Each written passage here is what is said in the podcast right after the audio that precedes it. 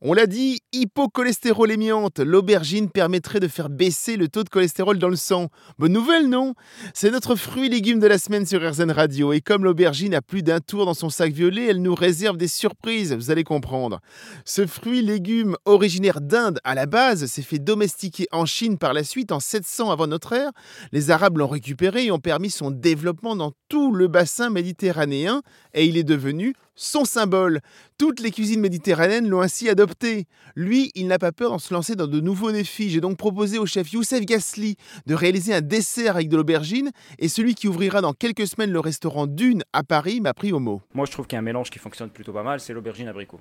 L'aubergine abricot on, peut faire même, euh, que ça soit sur le salé, on peut faire des plats salés, par exemple un, un, tagine d'agneau, aubergine abricot et tout. Bon, on a fait euh, quelque chose d'assez simple que vous pouvez reproduire chez vous. Hmm. Un crumble d'aubergine, et d'abricots. Crumble d'aubergine et d'abricots. Alors comment ça fonctionne? On commence par quoi? On va commencer. Première chose à faire, c'est qu'il faut faire un sirop et blanchir ses aubergines dans le sirop. Pourquoi le faire ça? Parce que ça va un peu enlever l'amertume de l'aubergine et permettre aux aubergines de se gorger un peu plus de sucre. Voilà.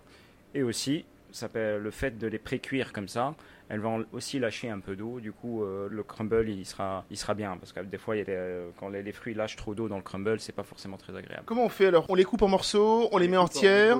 En grosse, grosse brunoise, on va dire 1 cm par 1 cm. On fait notre sirop et on va venir les plonger pendant peut-être 2 minutes dans le sirop et après on les égoutte. les proportions d'un sirop, c'est combien par exemple? Ici, moi j'ai pas fait un sirop trop trop sucré, j'ai fait pour 300 euh, g d'eau, 100 g de sucre. Donc on les met dans le sirop, on les fait cuire combien de temps?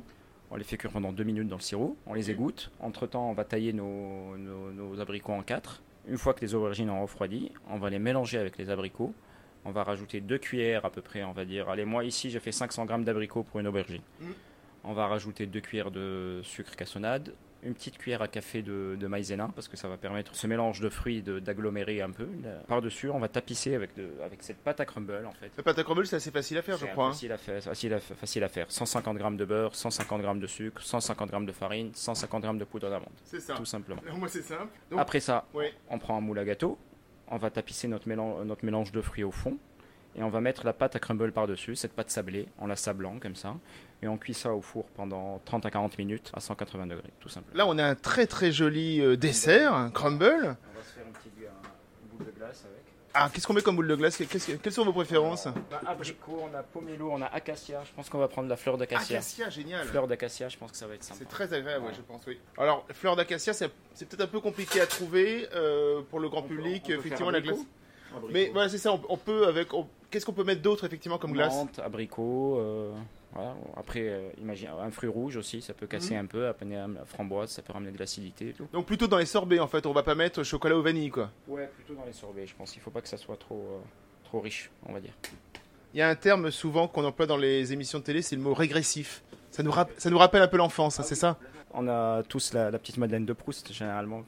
Généralement, c'est bon signe quand on met une bouchée dans quelque chose et on se retrouve un peu renvoyé 20 ans en arrière ou 30 ans en arrière. C'est quoi la vôtre de Madeleine de Proust? Les, prunes jaunes. C'est vrai? Oui. D'accord. On avait un prunier quand j'étais petit dans le jardin. Et j'ai ce souvenir de moi en train d'escalader le prunier et de manger les, prunes jaunes en pleine saison. ma Madeleine de Proust, c'est des prunes jaunes. Ah, c'est C'est joli comme histoire. Alors, on va essayer de faire la bouchée parfaite aussi avec la glace, avec un petit abricot et avec, si j'arrive à choper. Ah, voilà, elle est là, mon aubergine. Et ce qui est bien, alors, c'est peut-être même encore meilleur chaud, là, comme vous voulez servir, enfin là, meilleur tiède. C'est délicieux. Et c'est vrai que l'aubergine n'en a pas ce goût de l'aubergine qu'on peut avoir dans un plat salé. Et ça apporte une rondeur avec l'abricot qui lui aussi de saison. Alors là, effectivement, le mélange, c'est le combo magique pour l'été. Quelle gourmandise Je suis certain que vous ne vous doutiez pas que l'aubergine pouvait entrer dans un dessert. On se retrouve très vite pour d'autres recettes. À très bientôt.